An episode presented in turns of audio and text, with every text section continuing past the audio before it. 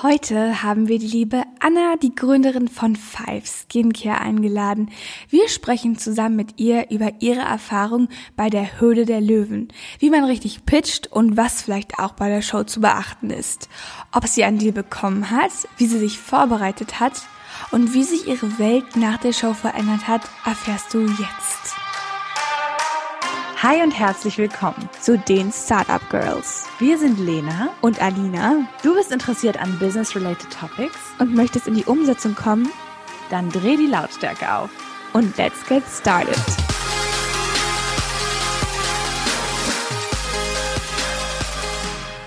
Erstmal hallo Anna, herzlich willkommen in unserem Podcast.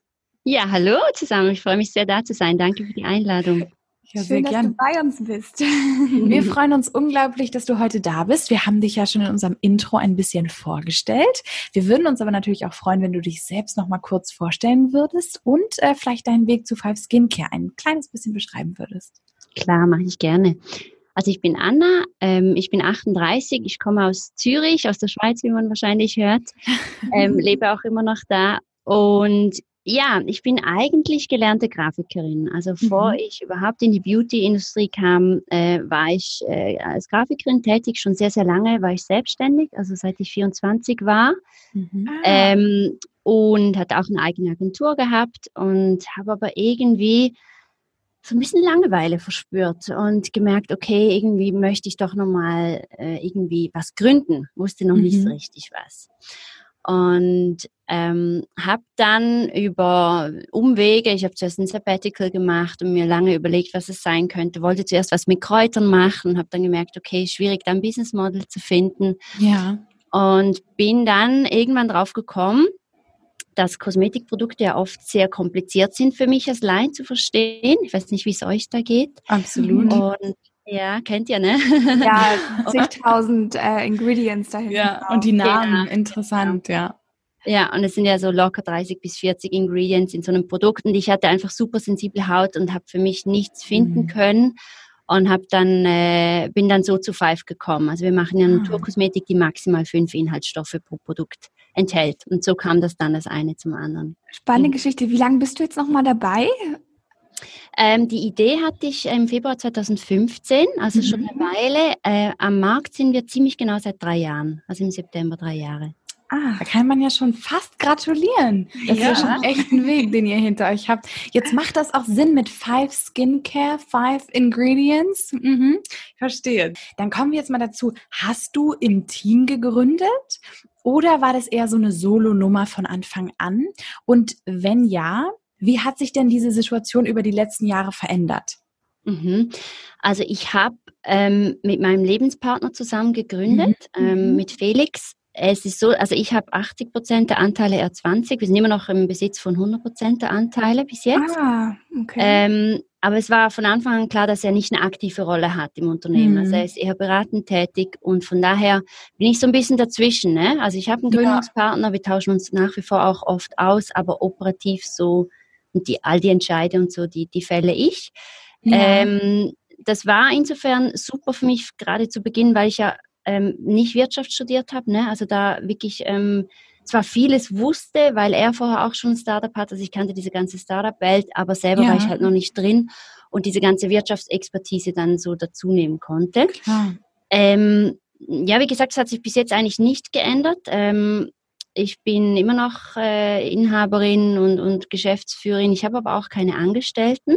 Mhm. Ähm, also nach wie vor sehr, sehr schlank aufgestellt und es läuft alles eigentlich über Freelancer, über ah, externe okay. Partner. Und das habe ich von Anfang an so ein bisschen so aufgebaut, um möglichst einfach agil zu bleiben. Nice, ja. Also ähm, sehen wir da auch nochmal, wie auch in unserer ähm, ja, ersten Podcast-Folge von den Bossfield Talks, dass es wirklich die Möglichkeit gibt, diese ähm, mhm. ja, Aufgaben wie jetzt zum Beispiel Buchhaltung oder so äh, outzusourcen und dann wirklich temporär Arbeitskräfte anzustellen. Ja, definitiv. Also ich denke, das ist wie eine Frage. Ich, ich bin jetzt auch an einem, an einem Punkt, wo ich sagen muss, okay, viel länger kann ich das nicht mehr alleine machen. Ne?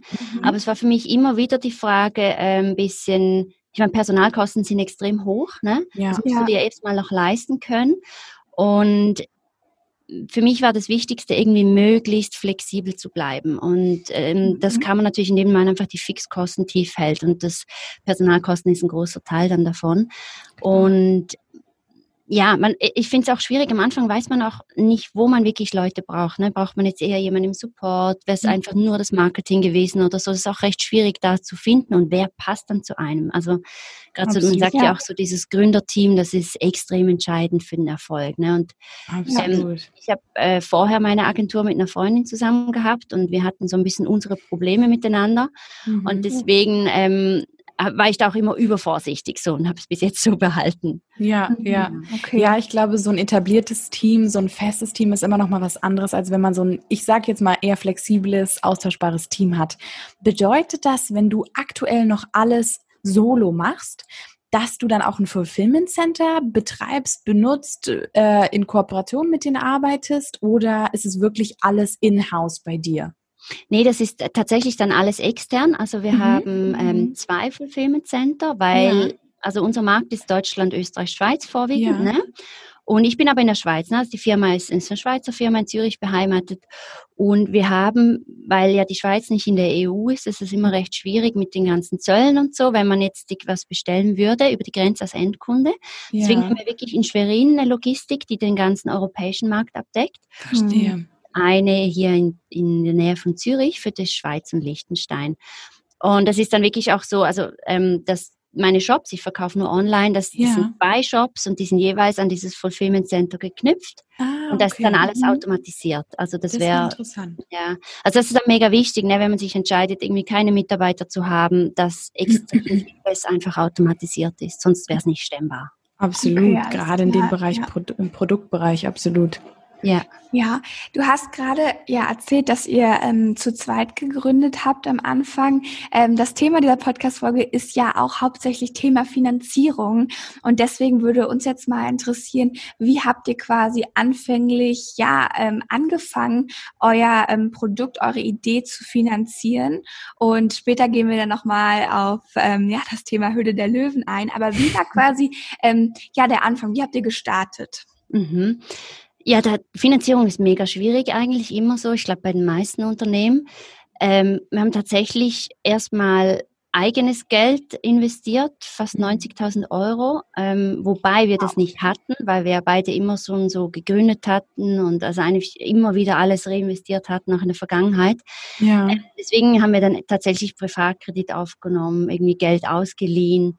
Ähm, ist schon extrem, wie sich das auch läppert. Ne? Also bei uns ist halt dann noch die ganze Produktentwicklung und alles, was mit einspielt und dann die ersten Produktionen und so. Das heißt wirklich so von einem einen Privatkredit zum nächsten, äh, zumindest bis wir dann eine andere Finanzierungslösung hatten. Ja, ja. Okay, alles klar. Und das hat aber jetzt auch für euch dann anfänglich gut so geklappt. Also ihr konntet damit dann gut umgehen und auch dann natürlich im weiteren Verlauf, weil ihr ja natürlich auch Revenue erwirtschaftet, ähm, das dann auch natürlich stückweise abbezahlen. Also es hat gut funktioniert für euch. Ja, das, also für uns war es so, wie wir jetzt finanziert sind, war es definitiv der perfekte Weg, sage ich jetzt mal. Das weiß man im mhm. Vorfeld dann meistens nicht so recht. Ähm, ist jetzt nicht so, dass schon alles irgendwie abbezahlt wäre. Ne? Das ist auch wirklich so eine Langzeitgeschichte. Ja. Ist jetzt aber nicht etwas, was mich irgendwie belastet, weil unsere Zahlen sehen gut aus. Ähm, aber das ist natürlich schon ich hatte irgendwie komischerweise auch echt nie Mühe damit, das dann wirklich so viel Geld in die Hand zu nehmen, weil ich einfach mega an die Idee glaube. So. Ja. Daher war das jetzt nicht, äh, soll ich das jetzt wirklich machen? Ähm, aber es ist natürlich schon schwierig, dann irgendwie diese 90.000 Euro irgendwie aufzutreiben. Und wir wussten ja auch nicht, bleibt es dabei? Brauchen wir noch viel mehr? Wo führt es hin? Du hast ja dann auch immer diese ganzen Zahlenwerke ne, mit dem Finanzplan und so und jedes Rädchen, ja. was man dreht, guckt eine andere Zahl hinten raus. also das ist auch, ähm, hängt auch extrem dann zusammen, wie schnell man wachsen möchte und so. Und das war für uns auch recht schwierig, ähm, oder für mich war es recht schwierig, ähm, oder respektive ich habe relativ lange gebraucht, um herauszufinden, okay, ähm, wo soll es mit Five hingehen? Ne? Möchte ich schnell mhm. wachsen? Brauche ich dann viel Kapital? Ja. Äh, möchte ich es eher klein halten und organisch wachsen? Das war so eine Frage, die mich mindestens ein Dreivierteljahr umgetrieben hat. Und worauf ist die Entscheidung dann letztendlich gefallen, wenn ich mal fragen darf? Ja, die ist dann tatsächlich darauf gefallen, ähm, dass wir organisch wachsen. Mhm. Also, wir mhm. versuchen, mhm. nicht mit Investoren zu arbeiten. Ich weiß nicht, soll ich zu der Höhle der Löwen schon kurz was sagen? ja, ja dazu kommen wir gleich gerne noch. Okay. Ja. ja, also ich habe mich dann entschieden, nach langem Hin und Her und nach, ähm, mhm. sage ich auch, Angeboten, die ziemlich äh, äh, schön gewesen wären, ähm, ein bisschen für mein persönliches Glück, aber auch um meine persönliche Überzeugung, dass ich halt denke, dass es für mich nachhaltiger ist, ein Unternehmen mhm. auf dem eigenen erwirtschafteten Erfolg aufzubauen, als, ja. ähm, ich sage immer, so ein Schiff hochzufahren, die Segel zu hissen, ohne zu wissen, wo es hingeht. Ne? Und es ist ein bisschen schwierig zu manövrieren, dann auch, ähm, wenn da viele Entscheidungsträger sind. Also auch in dem Sinne wieder das möglichst schlank zu halten. Und wir sind schon, also wir haben eine Fremdfinanzierung einfach mit dem Bankkredit. Ja. Aber das ist natürlich so, eben wie ich am Anfang gesagt habe, wir haben immer noch 100 Prozent der Anteile. Das heißt, ich kann wirklich einfach selber zu 100 Prozent entscheiden, was ich machen möchte mit Five. Ja. Und ich habe äh, extreme Freiheiten auch in meinem Arbeitsalltag und sowieso in meiner, sag ich mal, Lebens- und Arbeitsweise, wie ich das kombiniere, was ja für mich auch eine Erkenntnis war aus einigen Jahren zu viel Arbeit, dass ich das irgendwie auf eine gute mhm. Balance bringen muss. Ja. ja. Genau. Äh, ich habe früher viel zu viel gearbeitet und, mhm. und, das ganze Private ist dann immer irgendwie so da noch gewesen, wenn irgendwie Zeit ist und, und seit ein paar Jahren will ich das nicht mehr. Ich kann es vielleicht auch nicht mehr. Ich weiß nicht. Ja. Auch, weil ich schon 38 bin. Also ich glaube, irgendwie ähm, habe ich einfach für mich entschieden, so das persönliche Glück hängt ja extrem auch mit deinem beruflichen zusammen. Absolut. Ja. Und diese Freiheit möchte ich mir einfach nicht nehmen lassen. Ja, Alina und auch du haben jetzt beide schon äh, die Höhle der Löwen, die berühmte Fernsehshow oder Investorenshow für alle, die, die das nicht kennen. Sie wird, glaube ich, auch im österreich-schweizerischen Fernsehen ausgestrahlt. Ja, okay. War ich mir nicht so ganz sicher.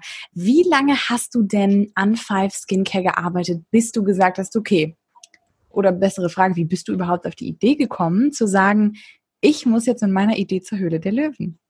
Ja, das kam ziemlich, äh, äh, ziemlich überraschend, ehrlich gesagt. Ja. Ich war noch nicht wirklich lange dran. Ich habe ja im Februar 15 die Idee gehabt. Ähm, mhm. Ich habe dann mega schnell versucht ähm, zu testen, ob meine Idee dann auch irgendwie Interessenten findet, Interessentinnen.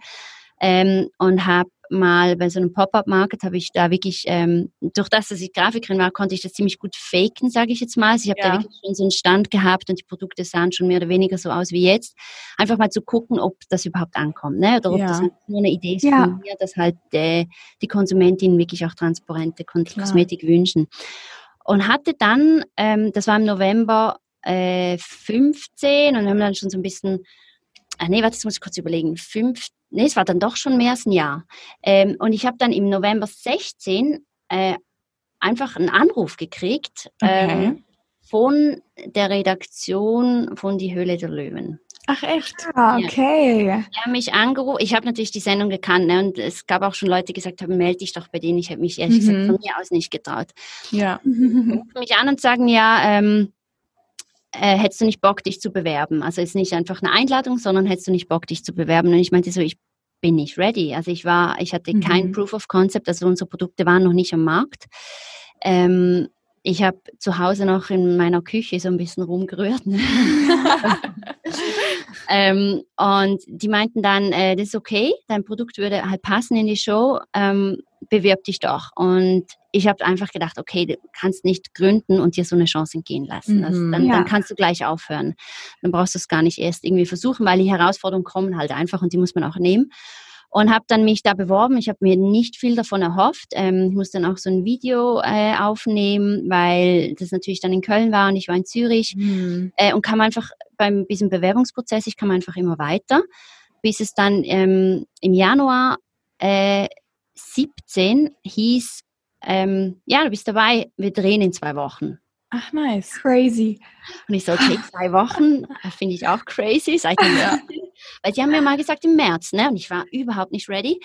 Ähm, und dann meinte sie, ja, im März seien sie dann aber nicht sicher, ob da noch Platz sei. Und dann dachte ich, okay, dann musst du jetzt einfach in den sauren Apfel beißen und ja. ähm, dich einsperren, zwei Wochen. Das habe ich echt gemacht. Also ich habe zwei Wochen Indoor verbracht, mich vorbereitet. In Quarantäne. ja, so ungefähr, so, so Lockdown-Style. Ja. Ähm, und das Gute war, ich glaube, das hat mir dann echt, ähm, das hat mir dann echt auf gut deutschen Arsch gerettet. Ich hatte mega viel Zahlen schon. Also ich hatte zwar kein Proof of Concept, als ich auch in der Show nicht, also diese zwei Wochen später, als wir dann Ende Januar gedreht hatten. Ja. Aber ich hatte alles aufgegleist. Also ich wusste, wo wir produzieren, was das kostet, wie wir mhm. verkaufen wollen, ähm, mhm. was wir für Margen haben, wie die Preise sind in allen Ländern und so. Also das hatte ich vorher schon und das ja. war eigentlich das, was dann mein Auftritt, denke ich, auch glaubwürdig gemacht hat, dass ich nämlich das vorweisen konnte. Und dann, heißt, mhm. ja. Du hast also zu diesem Zeitpunkt noch kein Produkt verkauft, aber du hast es schon mal davor kurz getestet bei dem Stand, was du gerade erzählt hast. Genau, Genau. Aber der Online-Shop stand quasi noch nicht. Der war so dummy-mäßig. Also in der Schweiz haben wir das auch schon mit dem Online-Shop testweise getestet. Mhm. Aber das war mhm. wirklich, ich habe das zu Hause produziert. Das darf, also ist in der Schweiz auch legal, wenn man das in ganz, ganz kleinen Mengen macht. Ähm, aber wir reden da vielleicht von, ich weiß nicht mehr, 100 verkauften Produkten, 200 Maximum, oder? Mhm. Und normalerweise sagst du immer, wenn du vor Investoren pitcht, dann solltest du ein Proof of Concept haben, weil es reicht nicht, wenn du einfach kommst und sagst, oh, meine Idee ist so toll, ne? Wollt ihr ja. nicht investieren, sondern die wollen ja auch irgendwie sehen, was es für ein Potenzial hat und ob das halt auch ankommt. Bin dann zwei Wochen später dann nach Köln gefahren, ähm, bin sogar alleine dahin gefahren. Ich weiß noch, ich war unglaublich beladen, weil ich habe die halbe Requisite noch mitgeschleppt und irgendwelchen Eukalyptussträuchern, die ich unbedingt nur diese Blumen haben wollte und so. Ja. genau, und dann ähm, war da der Dreh Ende Januar. Das ging äh, den ganzen Tag. Mhm. Äh, mit mhm. diesen ganzen Interviews, die man hat im Vorfeld und äh, dann der Dreh selber, ne, das war bei mir so 45 Minuten, das wird dann geschnitten auf 16 Minuten jetzt in meinem Fall. Crazy. Und es war schon eine Wahnsinnserfahrung, muss ich das sagen. Das glaube ich. Ja, ja. Okay, also ähm, um nochmal den Recap zu fassen, es gibt quasi verschiedene Stufen für diesen Bewerbungsprozess. Ähm, und diese Stufen musst du dann immer, da hast du gesagt, musstest du ein Video, ein Pitch-Video sicherlich auch hinschicken und dann gibt's verschiedene Stufen, bis du dann quasi in die Show kommst. Und gibt es dann auch nochmal ähm, sowas, wo dann überhaupt geguckt wird, okay, es wurde gefilmt, aber wird es jetzt auch wirklich ausgestrahlt oder war es von vornherein dann sicher, dass wenn du eingeladen wirst, dass es auch ausgestrahlt wird? Ja, das eben nicht. Das ist das Schwierige an der ah, ganzen ah, okay. Sache. Also vielleicht, du hast genau recht, der, der, die Bewerbungsprozess ist zuerst ist irgendwie ein elfseitiges Dokument, was man ausfüllt. Wenn man da weiterkommt, dann kommt dieses Video oder sie kommen zu dir, je nachdem, oder du fährst nach Köln. Mhm. Ähm, zumindest war es damals so. Ich weiß nicht, ob sie es auch geändert haben. Und dann ist tatsächlich so, wenn dann das aufgezeichnet wird, dann kommt ja der Schnitt und der ist super aufwendig und halt die ganze Sendung, äh, wie sie das zusammenschneiden, ne, das sind ja auch ja. nicht immer die Startups von dem Tag, die dann in der Sendung ausgestrahlt werden. Und du weißt tatsächlich bis ungefähr drei Wochen vor Ausstrahlung, die war dann ein halbes Jahr später, weißt du nicht zu 100 Prozent, dass du dabei bist. Und das macht es ah. mega schwierig, weil jetzt in unserem Fall, und ich denke, das ging vielen Startups so, hätten wir natürlich jetzt Unmengen an Produkten vorproduziert und wäre nicht ausgestrahlt worden, dann wäre es gleich vorbei gewesen mit Five, weil die hätten wir niemals verkaufen können. Ne?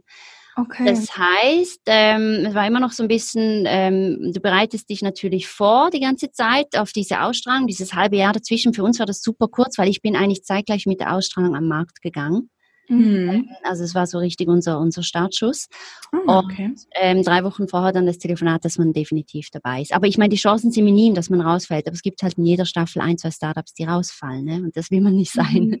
Bei der Höhle der Löwen haben wir ja immer den großen Moment, den Pitch-Moment, ähm, wo man dann seine Unternehmensidee, Produktidee zu den Investoren pitchen muss. Was würdest du sagen, ist denn da so eine Erfolgsstrategie, um eben einen guten Pitch vor den Investoren abhalten zu können? Meinst du jetzt spezifisch für die Höhle der Löwen oder generell? Ja, ich würde es vielleicht erstmal für die Löwen beziehen und dann vielleicht sogar nochmal einen allgemeinen generellen Tipp. Okay, ja, ja. weil ich glaube, das unterscheidet sich ein bisschen. Äh, meine Strategie, die sehr gut aufgegangen ist, jetzt spezifisch für die Höhle der Löwen, ansonsten würde ich das nie so machen, mhm. ist, ich habe versucht, ich habe ja nicht mit dem Deal gerechnet, weil ich so wenig weit war mit der Firmenentwicklung. Ja. Ich habe versucht, möglichst wenig Angriffsfläche zu bieten. Ähm, zwar mhm. aus dem Grund, also möglichst freundlich zu sein, zu lächeln, mhm. ähm, nicht in Diskussion zu kommen weil ich tatsächlich ein bisschen den Eindruck hatte, diese fünf Investorinnen und Investoren, die da vorne sitzen, das sind so die Königinnen und Könige dieser Show und du darfst denen nicht die Show stellen, ja. sonst ist das ein Problem. Ähm, und ich habe mir auch mega viele Shows vorher angeguckt und immer gemerkt, dass wenn man anfängt zu diskutieren, wird es schwierig so. Ähm, das heißt, ich habe versucht, mega freundlich zu sein, ähm, meine Idee gut zu erklären. Muss ich generell auch bewusst sein, wenn man bei diesem Format mitmacht, dass man sich eh nur bewerben sollte, wenn man dann ein Produkt hat, was für so ein breites Publikum passt.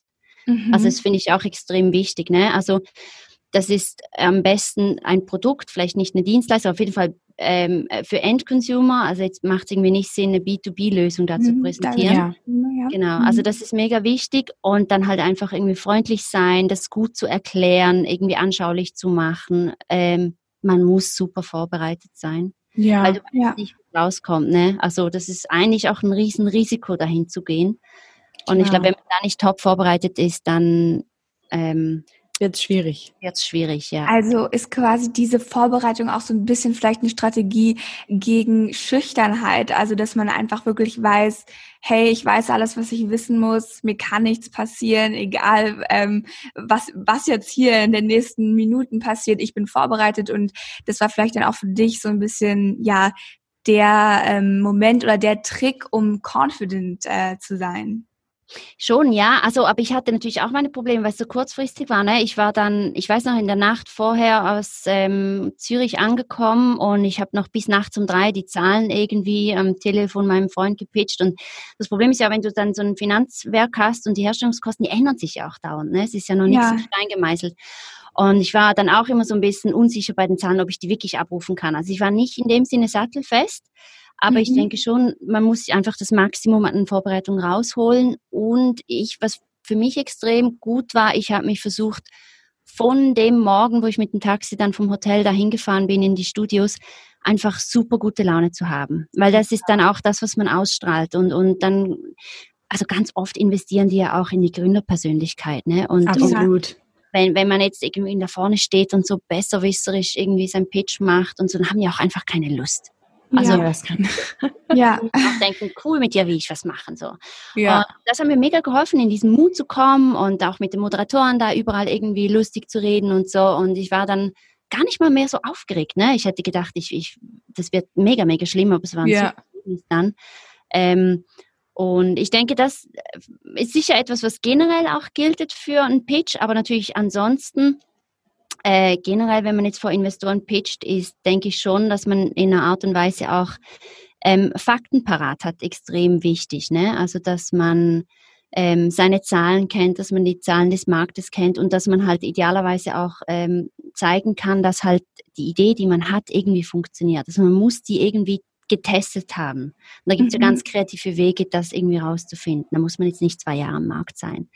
Mhm. Ähm, weil schlussendlich, wenn man von Investoren pitcht, das ist immer ein Hochrisiko für die, mhm. da zu investieren und die rechnen halt damit irgendwie, okay, ich investiere in zehn Startups, neun mhm. werden irgendwie nach zwei Jahren nicht mehr da sein und eins wird halt durch die Decke gehen, so ungefähr. Ja. Ne? Ja. Und das heißt, dieses eine, was dann halt irgendwie erfolgreich ist, muss das ausbügeln, was die anderen nicht leisten konnten. Klar.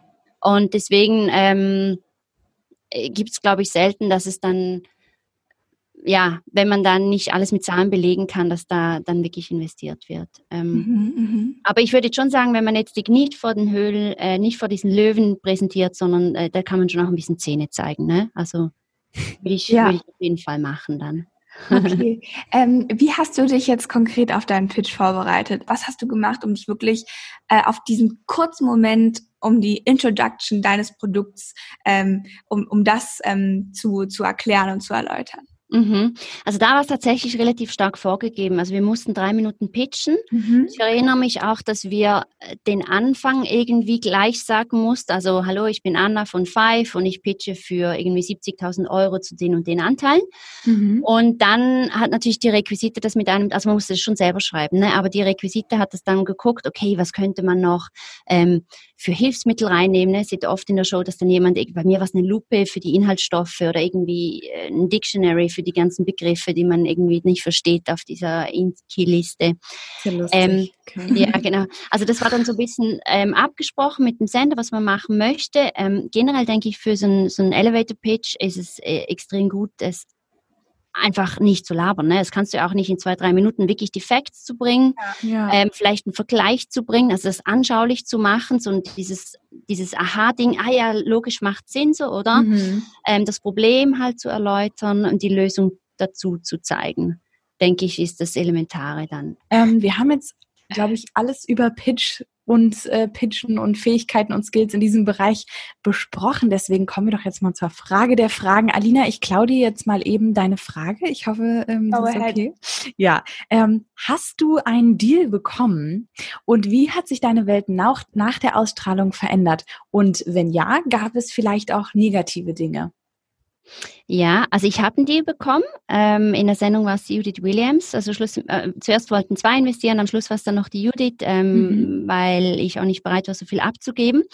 Ähm, also ich bin da tatsächlich mit dem Deal rausgelaufen aus der Sendung und das ging dann sofort knallfall weiter. Ich habe dann äh, wirklich schon die nächsten Tage mit dem Management-Team von Judith ähm, das schon weiter besprochen und wir haben uns ja. zweimal auch getroffen in Innsbruck und in München, ähm, konnten uns aber allerdings schlussendlich nicht einigen. Also wir hatten ah, nicht die gleiche Strategie. Ähm, ich war nicht bereit, gewisse Kompromisse zu machen, die ich hätte machen müssen. Mhm. Und ähm, deswegen ist der Deal danach geplatzt, was übrigens ähm, sehr oft der Fall ist bei die Höhle der Löwen, weil es ah, tatsächlich ah, okay. so ist, diese Investoren, die haben uns vorher nie gesehen, nichts gehört. Das wird wirklich komplett abgeschirmt. Ne? Hm. Ja. Das heißt, diese, diese 45 Minuten ist eine Momentaufnahme, wo sie dich das erste Mal sehen und danach geht's halt wirklich so in die Verhandlung und da konnten wir uns nicht einigen und das war aber, glaube ich, für beide Seiten ähm, okay so. Also für mich war es sehr okay. gut äh, nachwirkend. Mhm. Zu ähm, welcher Deal wäre es gewesen? Also wie viel ähm, Prozent hättest du quasi abgeben müssen für welche Kapitaleinlage? Ach, ich bin gar nicht mehr sicher. Ich glaube, es waren 70.000 Euro für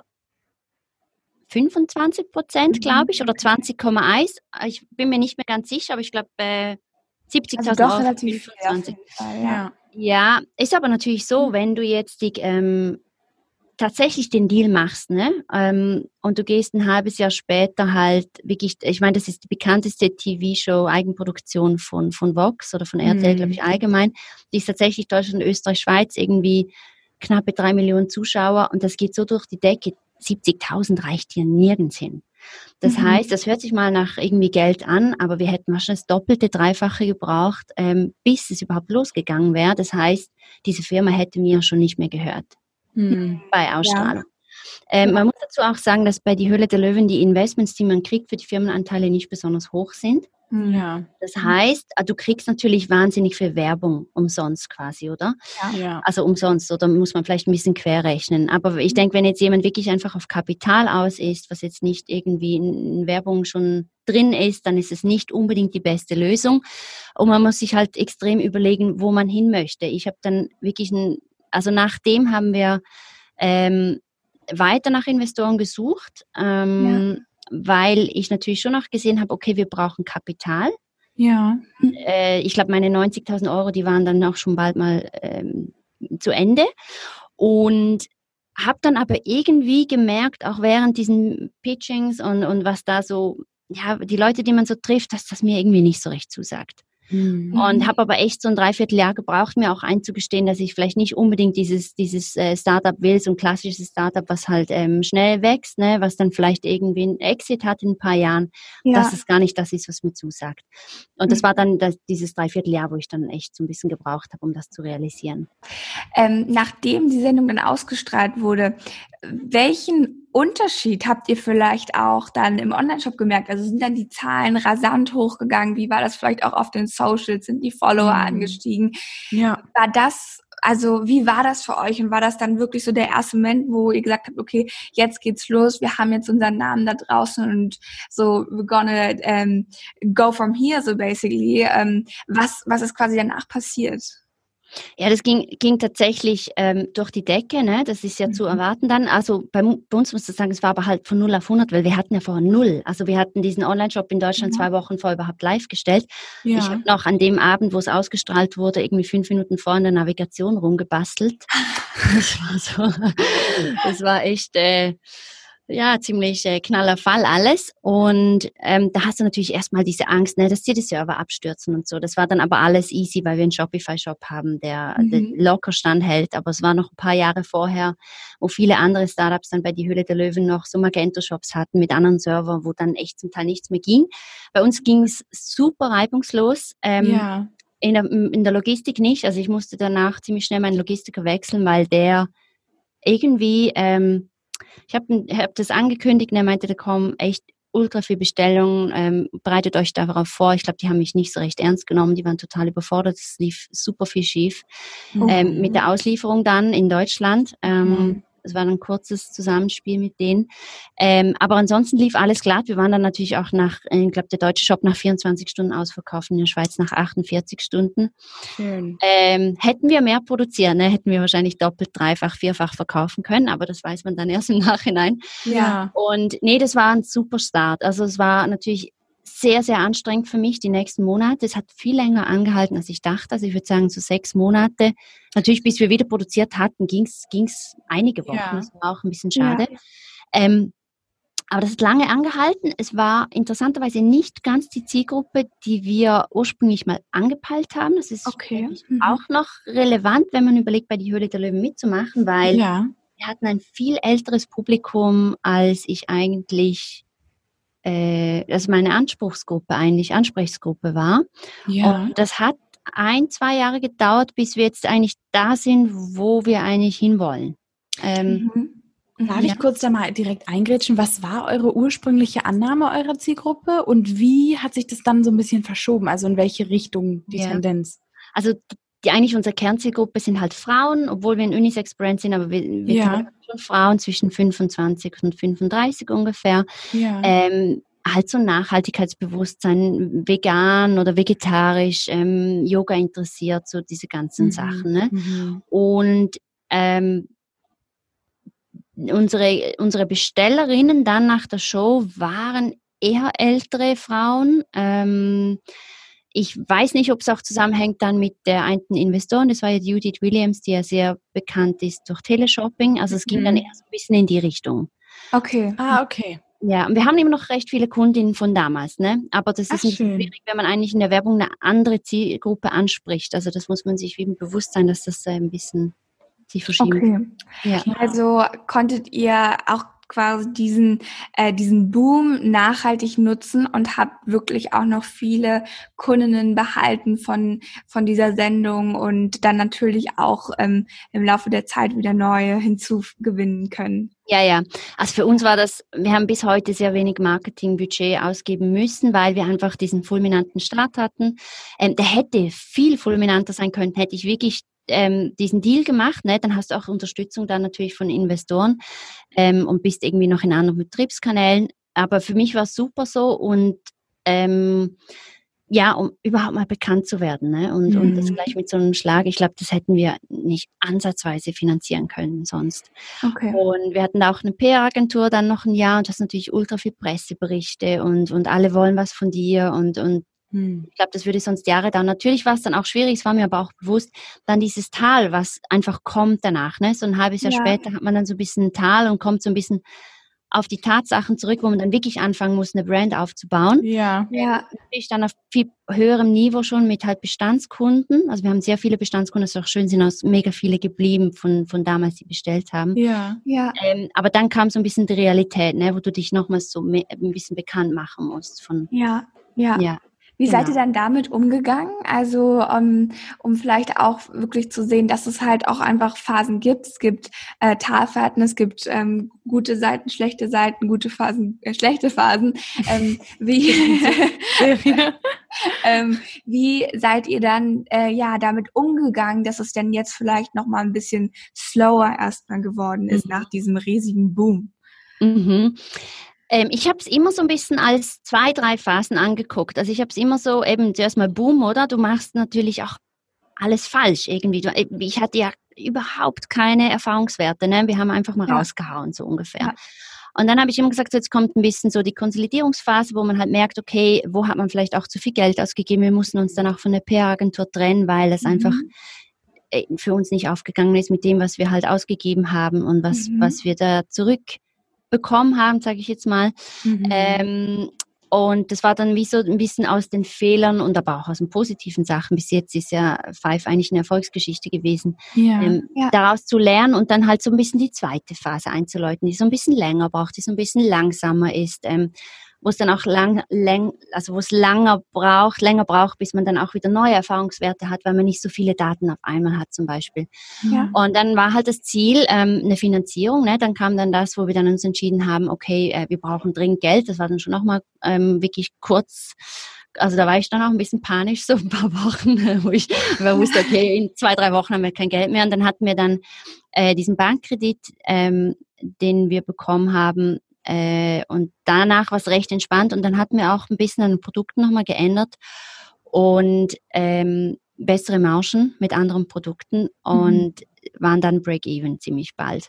Ah, okay. Und Schön. seither ist so für mich so ein bisschen die dritte Phase, ähm, weil das ist viel, viel entspannter für mich. Ne? Einfach zu wissen, okay, du bist Break-Even, irgendwie, es geht jetzt aufwärts so. Ja. Ähm, genau, und seither ist es auch viel, viel weniger stressig für mich. Und das war auch mal gut, weil so die direkte Zeit nach die Höhle der Löwen ist halt mega stressig. Und dann, mhm. wenn du dann so ein bisschen Probleme kriegst mit Finanzierung und es nicht so wächst, wie du das vorstellst, ist es auch sonst belastend. Und ähm, ich glaube, das muss man einfach auch wissen. Ich wusste das auch ein bisschen aus der Zeit, wo ich schon die Agentur hatte, oder es war, ist vielleicht auch ein bisschen meine Grundüberzeugung.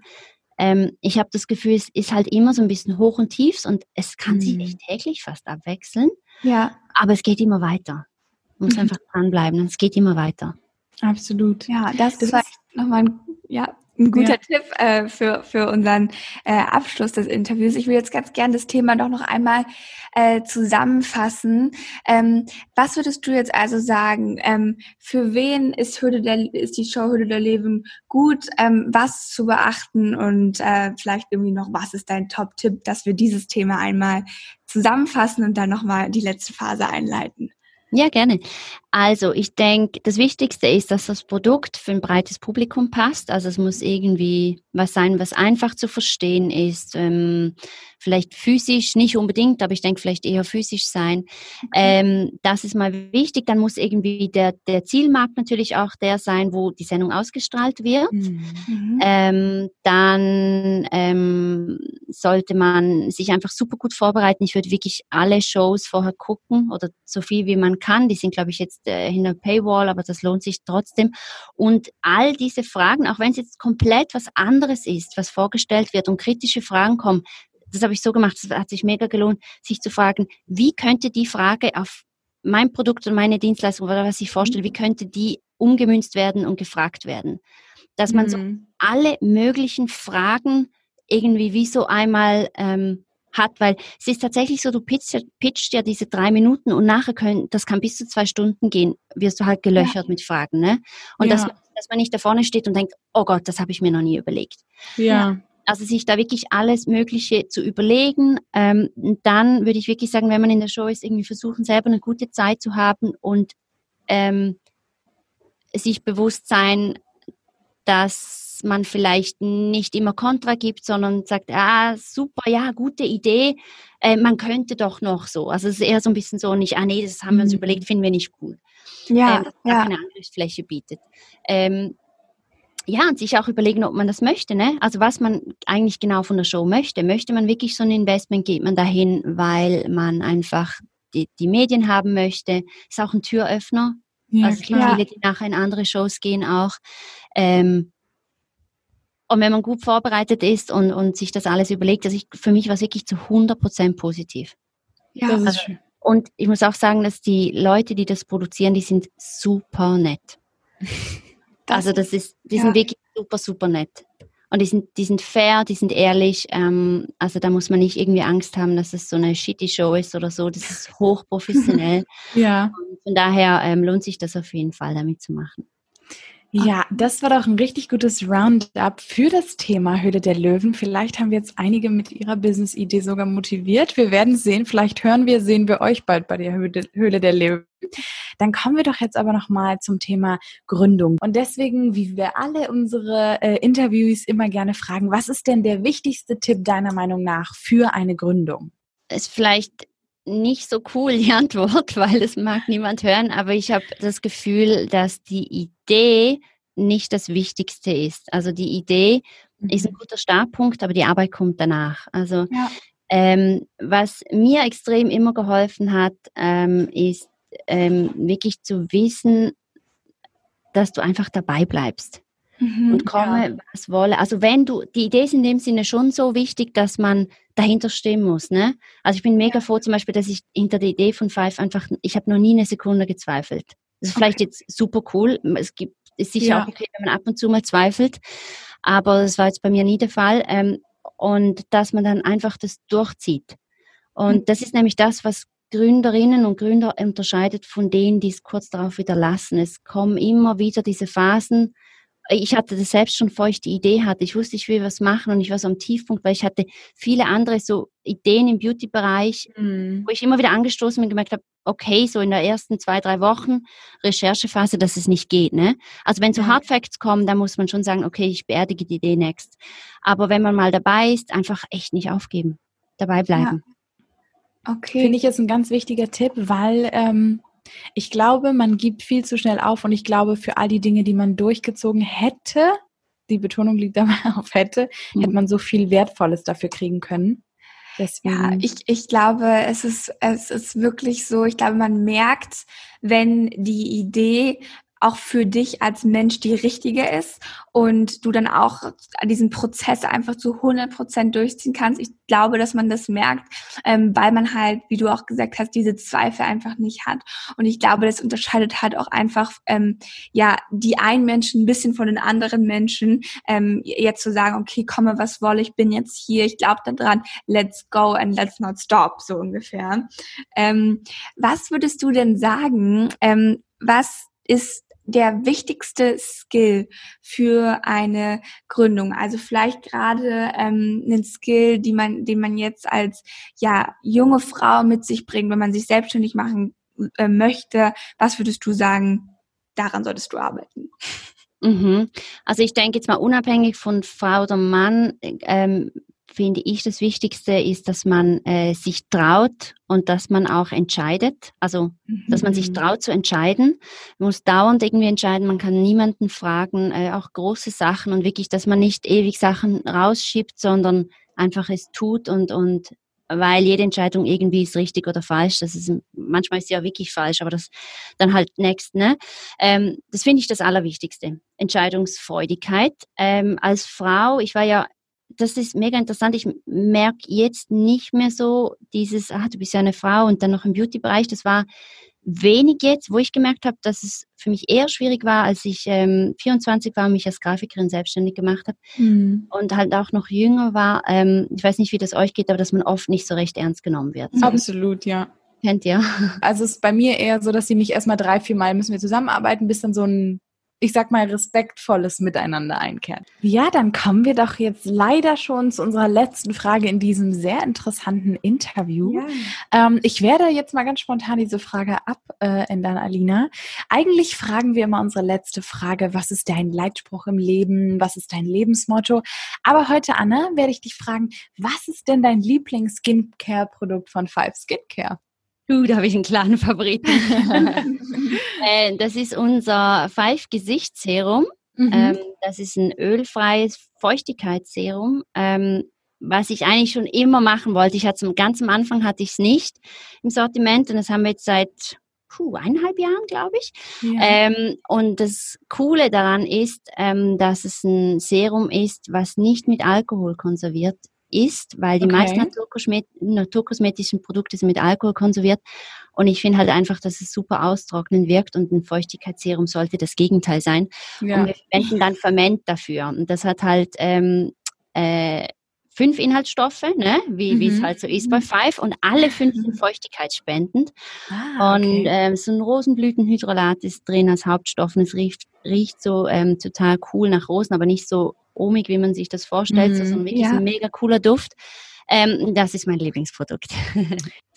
Ja, prima. Dann haben wir jetzt auch noch mal den Bogen zurückgeschlagen äh, zu der Five Skincare Brand. Ähm, wenn euch das Thema Nachhaltigkeit vor allem beim Kosmetikbereich, ähm, bei der Industrie interessiert, guckt gerne mal in unseren Show Notes vorbei. Da findet ihr dann die Website zu Five Skincare. Übrigens, äh, für alle Interessierten haben wir noch eine kleine Überraschung vorbereitet. Nämlich, vielleicht möchtest du das ganz kurz vorstellen, Anna. Ja klar, ähm, ihr könnt gerne bei uns auf der Webseite fiveskincare.com äh, bestellen und zwar mit 10% Rabatt und mit dem Code des Startup Girls. Liebe Anna, schön, dass du da warst. Äh, es war ja. ein sehr aufschlussreiches Interview. Wir haben viel zum Thema Investments und vor allem zum Thema Höhle der Löwen ähm, gelernt. Äh, schön, dass du deine Insights mit uns geshared hast in dieser Podcast-Folge. Ja. ja, vielen Dank. Es war mir eine Freude. Ich war sehr gern da und vielen Dank, dass ich hier sein durfte. Ja, okay, super. Dann würde ich sagen, ihr Lieben, don't forget, make moves and no excuses. Bis zum nächsten Mal. Okay, ciao, ihr Lieben. Tschüss.